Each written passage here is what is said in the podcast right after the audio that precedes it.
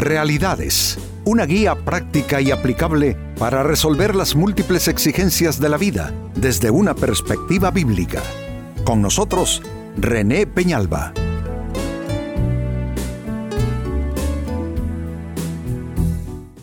Amigos de Realidades, sean todos bienvenidos.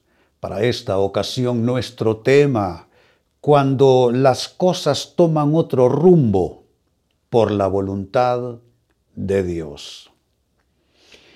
No todas las circunstancias se van por la ruta que nosotros pedimos y queremos, ¿no es cierto?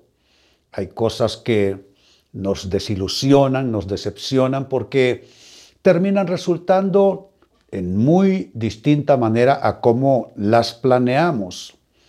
Sucede así a veces por distintas circunstancias, circunstancias fortuitas, eh, por distintas razones en realidad. Pero hay ocasiones, y con esto tiene que ver nuestro tema, hay ocasiones que es Dios quien interviene. Y Dios literalmente se nos planta en el camino, estorbando que algo que queremos hacer o que suceda no se lleve a cabo y no suceda. Pero es que hace Dios esto por, por molestarnos, por morbosamente jugar con nuestra vida y circunstancias? Por supuesto que no. Dios lo hace para nuestro bien. Y eso precisamente es nuestro tema de hoy, cuando las cosas toman otro rumbo por voluntad de Dios. Miren el texto que viene a continuación. Primer libro de Reyes, capítulo 12, verso 15. De modo que el rey no le hizo, no le hizo caso al pueblo.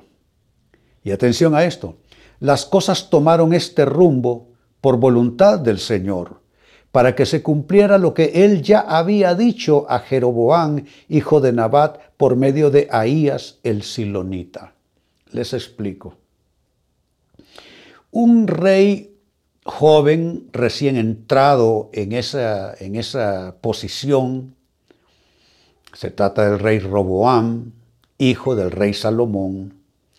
Pues éste desestimó a los ancianos y sabios consejeros que había tenido su padre Salomón. Y ahora sintiéndose rey, él siente que tiene todas las posibilidades, tiene toda la gran oportunidad de hacer lo que él quiere. Y en lugar de consultar a los ancianos que acompañaron a su padre, consultó a sus amigos de la infancia, los muchachos con los que creció, y estos le aconsejaron mal. ¿En qué sentido? El pueblo se acercó a este nuevo rey para pedir que les bajaran tributos, cargas y que se les tratara con más compasión. Pero por el mal consejo que recibió de los jóvenes amigos suyos, le dijo al pueblo, si mi padre los trató con, con, un lazo, yo los trataré con látigo. Y les agravó toda la situación. Entonces el pueblo se dispersó y dejaron de reconocer a ese hombre como rey. Pero lo que leímos es interesante. Las cosas tomaron ese rumbo por la voluntad del Señor. Dios había dado una palabra y esa palabra se cumplió. Entonces, ¿qué sucede?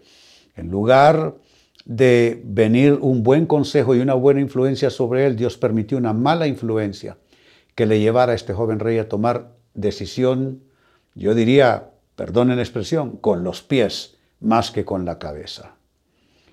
Esta escritura nos indica cómo Dios puede irrumpir, cómo Dios puede presentarse en nuestro escenario de vida y hacer que las circunstancias cambien ¿Para qué? Para cumplir Él sus propósitos.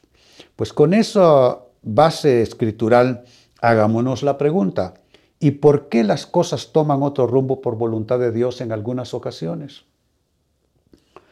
¿Qué hace que Dios no nos deje ir en el libre albedrío que nos ha concedido y nos deje eh, tomar nosotros el rumbo que querramos? Lo hace por amor, lo hace por fidelidad, pero también quiero darle algunos argumentos, algunas razones sólidas.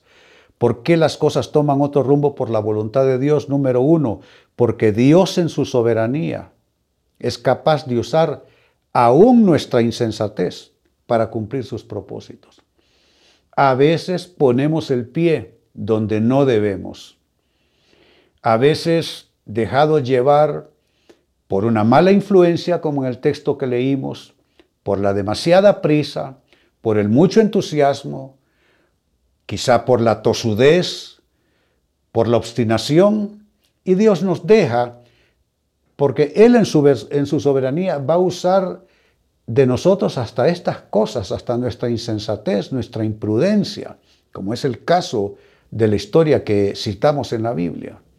Porque Dios es soberano. Un concepto como este eh, no recibe el beneplácito de las personas, incluso de los creyentes, porque estamos acostumbrados como a pensar que Dios trabaja para nosotros. Le pedimos, declaramos, apropiamos eh, promesas y presentamos peticiones y lo hacemos ya con los protocolos y los pasos que ya conocemos en el nombre de Jesús, interponiendo una escritura quizá en la situación, pero de alguna manera como que algo se va distorsionando en nuestras conciencias y terminamos en una actitud como que si Dios está para complacernos a nosotros, cuando más bien es a la inversa, nosotros estamos para complacerle a Él y a su voluntad. Por eso en muchos casos Dios en su soberanía va a usar de nosotros hasta nuestra propia insensatez para podernos llevar al punto que Él tiene para nosotros. A diferencia de este rey Roboán, en el caso nuestro es para hacernos bien para bendecirnos y para librarnos de cosas que pueden ser una verdadera catástrofe en nuestras vidas. En segundo término, ¿por qué las cosas toman otro rumbo por voluntad de Dios? Porque Dios ve lo que nosotros no vemos y Dios sabe lo que nosotros no sabemos.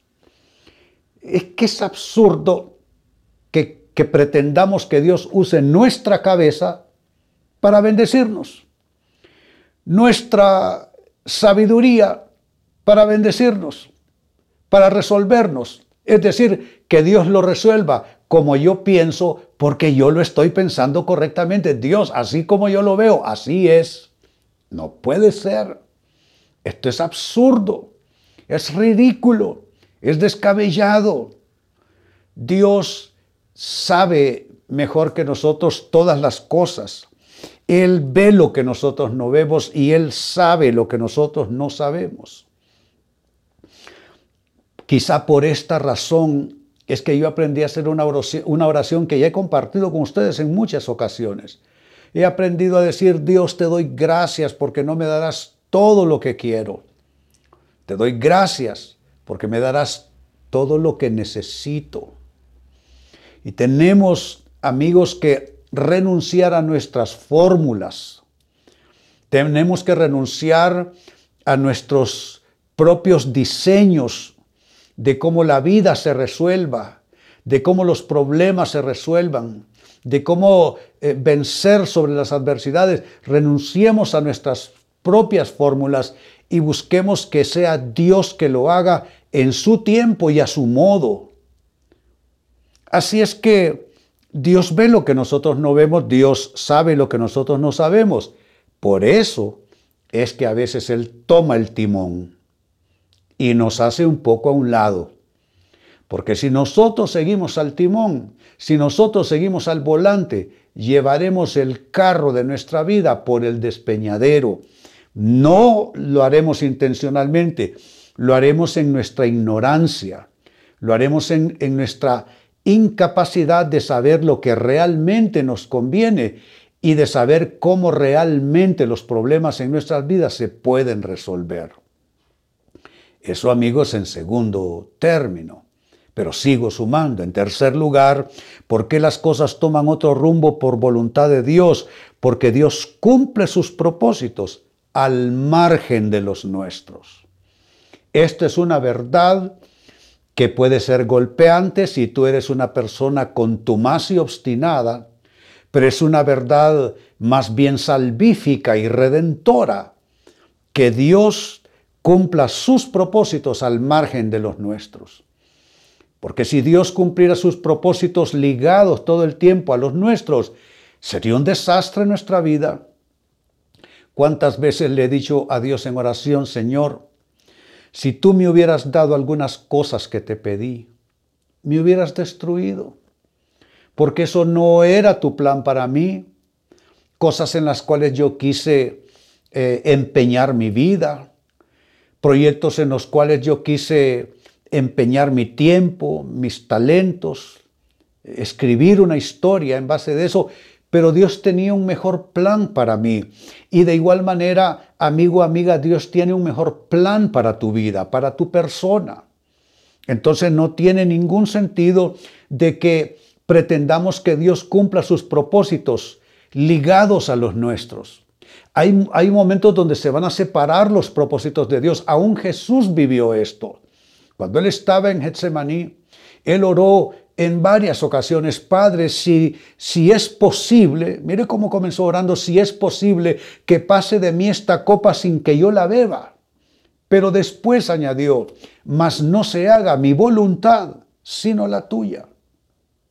Si tus propósitos no se cumplen, no te aflijas por eso, porque es mejor que no se cumplan tus propósitos, pero que se cumplan los propósitos de Dios para ti. Así es que esto como que reclama e implica para nosotros estar dispuestos a renunciar a nuestros propios propósitos. Todo lo que queremos, lo que ambicionamos, cómo queremos que las cosas pinten y tomen forma. Mejor asociémonos con Dios y eso equivale a asociarnos con sus propósitos. Pablo dijo en una de sus cartas que somos colaboradores de Dios, somos socios de Dios, pero Él no es el socio minoritario, no somos socios de Dios para que Él haga lo que nosotros queremos. No eres socio de Dios para que Él haga lo que tú quieras con tu vida, con tu familia, con tus cosas, con tus planes. Eres socio de Dios para que sus propósitos y planes, que son mejores que los tuyos, se cumplan aunque los cumpla al margen de lo que tú quieres. Hay una escritura que debemos abrazar todos y de todo corazón. La escritura que dice, porque yo sé los planes que tengo para con ustedes, dice el Señor, planes de bien y no de mal, para darles un futuro y una esperanza. Entonces, si no se cumple lo que tú quieres, si no se cumple tu deseo, tu propósito, entonces que se cumple el propósito y el deseo de Dios para ti y sabemos que su voluntad es buena, agradable y perfecta. Eso significa que si Dios anula un propósito tuyo para quedar cumpliéndose un propósito suyo, es para hacerte bien, para traerte lo bueno, agradable y perfecto de su voluntad. Y número cuatro, con lo que cierro, ¿por qué las cosas toman otro rumbo por voluntad de Dios? Porque Dios arruina planes nuestros para cumplir los suyos. Eso es una verdad inobjetable. Dios ha arruinado algunos planes que yo diseñé. ¿Para qué? Para traerme su plan. A veces el plan A nuestro no funciona, no resulta y nos vemos abatidos, angustiados, entristecidos. Pero sabe, el plan A nuestro no es quizá el mejor. Mejor busquemos el plan A de Dios. Dios siempre tiene algo mejor para nosotros. Dios siempre tiene algo que verdaderamente nos lleve a la realización plena, porque es un cumplimiento de vida basado en su propósito en su diseño, en su plan para nuestras vidas.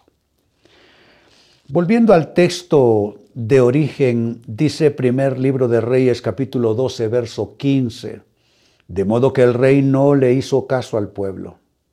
Un rey que no quiso hacerle bien a su pueblo. Pero dice el texto que eso que sucedió, que este rey le haya dado la espalda a su pueblo, esas cosas tomaron este rumbo por voluntad del Señor para que se cumpliese lo que Dios había dicho ya en sus propósitos.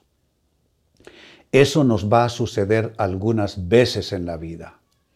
que las cosas tomen rumbo distinto al que queremos, pero es para cumplimiento de propósitos de Dios en nuestras vidas. ¿Y por qué las cosas toman otro rumbo por voluntad de Dios? Te he dado cuatro respuestas y razones. La primera, porque Dios en su soberanía es capaz de usar aún nuestra insensatez para cumplir sus propósitos. Dos, porque Dios ve lo que nosotros no vemos y Dios sabe lo que nosotros no sabemos. Tres, porque Dios cumple sus propósitos al margen de los nuestros y todo eso para hacernos bien. Y en cuarto lugar, porque Dios arruina planes nuestros en varias ocasiones para cumplir los suyos e, insisto, para hacernos bien. Amigos, con esto cierro el tema, de igual manera me despido. Y les recuerdo que nuestro enfoque de hoy ha sido titulado Cuando las cosas toman otro rumbo por voluntad de Dios. Hemos presentado Realidades con René Peñalba. Puede escuchar y descargar este u otro programa en rene-penalba.com.